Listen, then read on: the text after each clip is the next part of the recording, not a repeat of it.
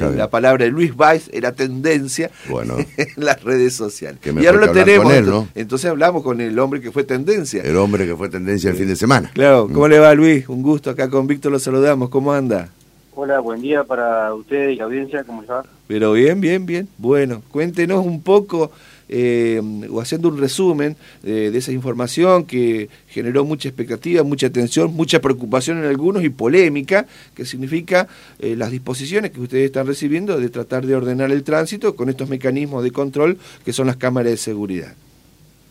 Bueno, tal como lo, lo dicen ustedes ahí este, el otro día también, bueno, en, otra entrevista, y ya venimos este, con varias entrevistas en relación a ese tema, eh, explicándole más que nada el sistema que yo creo que ya está, es de conocimiento público, los radares, este, no solamente cinemómetros que están ubicados en Ruta Nacional 14, que son operados por funcionarios policiales de los puestos camineros, dependientes de la Dirección de Prevención de Seguridad Vial, sino también estos también este dispositivos fijos que se han instalado acá en la localidad de Oro Verde, eh, acá en la zona del INTA y en la localidad de Febre por Ruta 26 también, con la finalidad de contratación de, en este caso, por ejemplo, hay que diferenciar las tareas de los radares, eh, lo que son este, en oro verde son por este, contratación de, semáforos, este, el cruce de semáforos con luz en roja, luz roja, eh, y los que son este, en, el INTA y en, en Febre, en Ruta 26, eh, por límites de velocidad.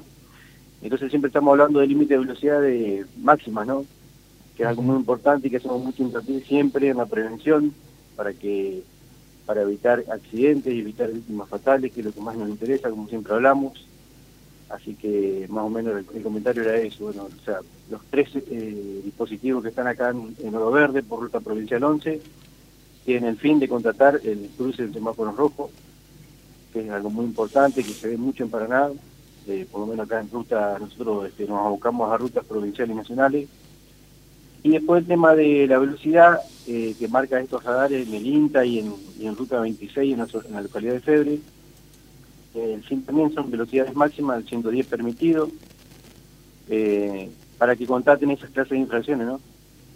Está bien. Usted sabe, Luis, que eh, está bien el, sentido de la intervención de la policía para tratar de ordenar el tránsito, para reducir los siniestros viales, porque lamentablemente Argentina está ahí entre los países con mayor cantidad de decesos en, las rutas, pero eh, tal vez ustedes podrían eh, comentarle a los responsables, no sé si de vialidad o a quien corresponda, que se haga una sincronización, una onda verde, por ejemplo, usted habla de 60 kilómetros por hora para poder salir de Paraná hacia Oro Verde o la zona del kilómetro cinco y medio. Pero ahí eh, eh, los semáforos da la sensación como que no están diagramados en la misma sintonía. Y hay que andar frenando eh, otra vez este reiniciando la marcha. Tal vez si eso estuviera para que todos marchen a 60 kilómetros por hora hasta sería más fácil pero me parece como que no están en la misma secuencia Sí, eso es verdad, este, por ahí falta sincronización en, esa, en ese sector semáforo, pero bueno, eh, entiendo que lo han hecho con ese fin también por algún fin específico.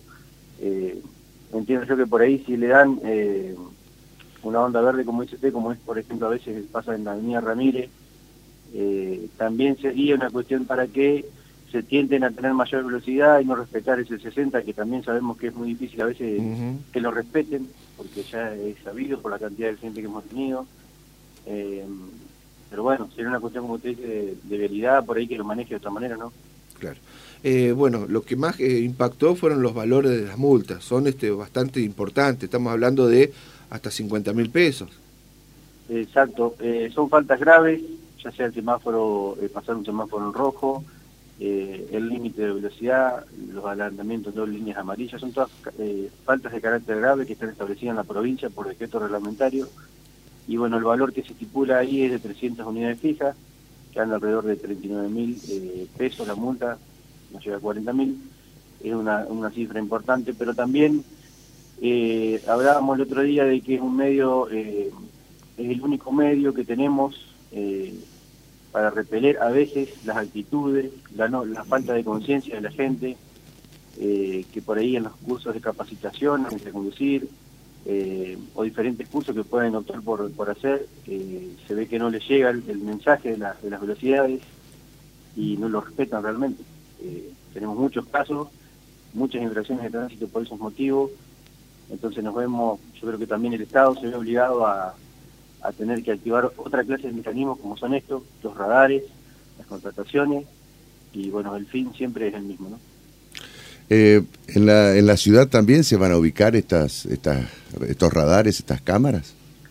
Hemos tomado conocimiento que sí, eh, hay varios este, lugares con, con semáforos que van a tener el, la fotomulta dentro de la localidad de Paraná, que yo como expliqué el otro día, ya por ahí escapa la competencia del director nuestro, el director de prevención y seguridad vial, por una cuestión de que de jurisdicción. La nuestra es, claro. de jurisdicción, es rutas nacionales y provinciales.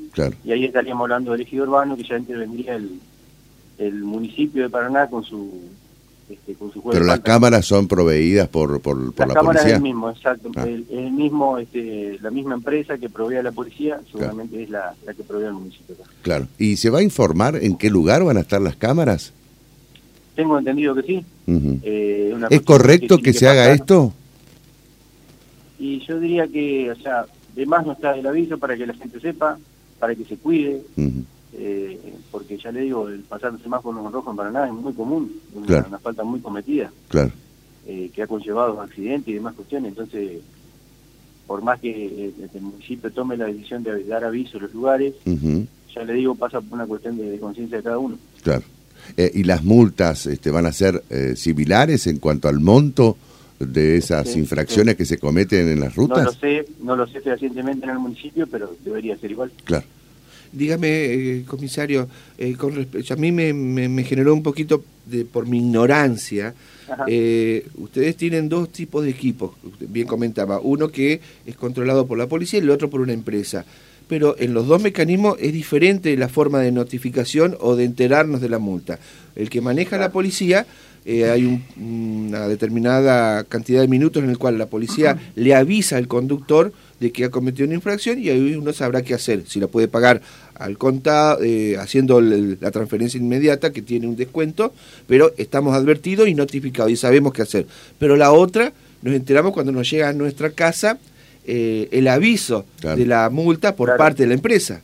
Bueno, esto, esto también lo expliqué el otro día, es una cuestión que rige por el decreto 261 del año 2018, uh -huh. que prevé las dos cuestiones, o sea, la notificación dentro del rango de los 10 kilómetros, en este caso con operativo que maneja la policía, eh, que lo este, fiscaliza personal policial, ya sea la contratación y después la notificación, eh, y también en el domicilio del conductor, en estos casos dispositivos fijos, que también le llega la, la notificación correspondiente y después el, el, trámite, el procedimiento administrativo es exactamente el mismo, va a tener el derecho a descargo, el derecho para abonar dentro de los cinco días correspondientes, con la reducción del monto del 50% que prevé la ley de tránsito en el artículo 85, eh, o sea que el procedimiento es el mismo casi. La diferencia es que uno se notifica en el momento y el otro lo notifica en el domicilio. Está bien. ¿Cómo le explica al, al oyente que por ahí es mal pensado y que dicen que todos estos sistemas son recaudatorios? Y bueno, es una es un descargo que por ahí la gente hace comúnmente, uh -huh. eh, cuestiona el tema de los dispositivos fijos, estos dispositivos, eh, por ahí está, está, bien aclarar que son dispositivos este, homologados, eh, aprobados no solamente por la Agencia Nacional de Seguridad Vial, sino también por el INTI, que es el, el organismo que, lo, que los verifica y los controla y los homologa. Uh -huh. y bueno, ya le digo, por ahí a nadie le gusta que le hagan infracciones de tránsito, pero bueno, eh, sí. el dispositivo eh, contata lo que está eh, en, ese, en, ese, momento grabando, filmando, y bueno, la, después la notificación trata de ser, este, creo que es más específica, con el vehículo, la patente, salen los datos de la persona que es titular. Y otra cuestión también a, aclarar es que, que, si, por ejemplo, una persona lo vendió al vehículo por, por una cuestión u otra, también tiene que hacer el descargo correspondiente por una cuestión de responsabilidades, que ya no es más responsable de ese vehículo. Claro. Eh, entonces tiene también el derecho de defensa para eso, o sea, mm. porque no sea titular y le figure a él y a otra persona no lo transfirió, tiene que hacerse cargo de la inflación, no, tiene que hacer el, el descargo correspondiente. Ahora, este, Baez, de acuerdo, vayamos a la jurisdicción de ustedes, ¿no? Este, ¿Tienen estadísticas en cuanto a que desde que está en vigencia estos dispositivos, ¿Han bajado realmente la cantidad, por un lado, de accidentes y por otro lado, de infractores? Bueno, lo que es, por ejemplo, en esta, en esta ruta que yo le hago mención, eh, si bien seguimos teniendo accidentes este, de gravedad, sí se ha, se ha reducido una cuestión de decir eh, la cantidad la cantidad de infracciones se ha reducido, pero obvio que a veces siempre hablamos del factor humano como el principal responsable de, la, de los accidentes, ¿no? Eh, ya sea con, en este caso siempre nos interesa más que nada el tema con víctimas fatales. Sí. Eh, así que es el principal responsable siempre o el, que tiene mayor indicio de, consecuencias en, cuestiones de siniestralidad. ¿Qué o nivel sea, O sea que eh, usted, para usted, digamos, la evaluación que hace es que sirven estos dispositivos. Sí, por lo menos de la Dirección de Prevención de Vial tenemos tenemos ese esa imagen, ese o esa, esa cuestión de decir que vamos este, analizando en el tiempo estas cuestiones y, a pesar de que se hacen infracciones eh, todos los días, le diría casi, eh, creo que sí sirve, creo que es fundamental que la gente por ahí este, eh, tome conciencia, que sepa que hay dispositivos de control y bueno, el fin es que reduzcan la velocidad, respeten las normas de tránsito y bueno. ¿Cuántas infracciones por día hacen ustedes a pesar justamente de la vigencia? Y bueno, eso depende del, lugar del puesto caminero. Tenemos 20 puestos camineros este, mm. fiscalizando el control de tránsito en la provincia. Sí. Eh, son varias las infracciones, no tengo una cifra exacta, puntual, pero son varias las infracciones que se realizan día a día por distintas cuestiones. Eh, pero bueno, hacemos más, hacemos hincapié nuevamente, como le digo, en estas cuestiones de faltas graves, que son las que tienen consecuencias más este, nefastas en la, en la provincia, ¿no? para que se aclare nada más, eh, los equipos, estos los radares que ustedes han colocado en la ruta 11, por ejemplo, eh, de noche pueden seguir tomando y captando las imágenes, pese a que está oscuro. Claro, en, en principio sí, eh, son este, bueno, las fotomultas con célula que, que tienen la por ahí el equipamiento para eso, y bueno, el tema es que controlan las 24 horas del día, ¿no? Claro. Y se toma bien la patente, todo queda claro. O sea, cuando llega a mi casa la, la notificación de infracción. Claro, tiene que ser claro, tiene que ser visible el, el dominio, tiene que ser claro. Por más que sea a las 2, 3 de la mañana y oscura ahí, se, se capta bien la, la imagen. Claro, tiene que ser claro. Si no llega claro, está mal, hay algo mal. Entonces ahí, ahí es donde la persona tiene que cuestionar y hacer el declaro correspondiente. Perfecto. Eh, eh, todo, perdón, simplemente porque la gente, insisto, nos está comentando como que esto ya es un sistema eh, perverso, recaudatorio, que es como en Córdoba, que la, la, búsqueda del, del tonto, ¿vio? vio como a veces están estas, estos mitos que hay. ese dinero se concentra en Buenos Aires y después se redistribuye. Claro, o sea, más que nada lo maneja por una cuestión el Estado por un lado, ¿no? Eh, yo desde mi punto de acá, desde mi lugar de trabajo, no sabría decir exactamente eh, la administración de eso puntualmente, pero sí siempre tiene el, fin para, para el Estado, ¿no? Exactamente. Perfecto. Eh, bueno, ¿qué, recomendaciones eh, les da, nos da a todos cuando sabemos que hay límites, que hay radares que están controlando y de alguna manera para no tener este dolores de cabeza?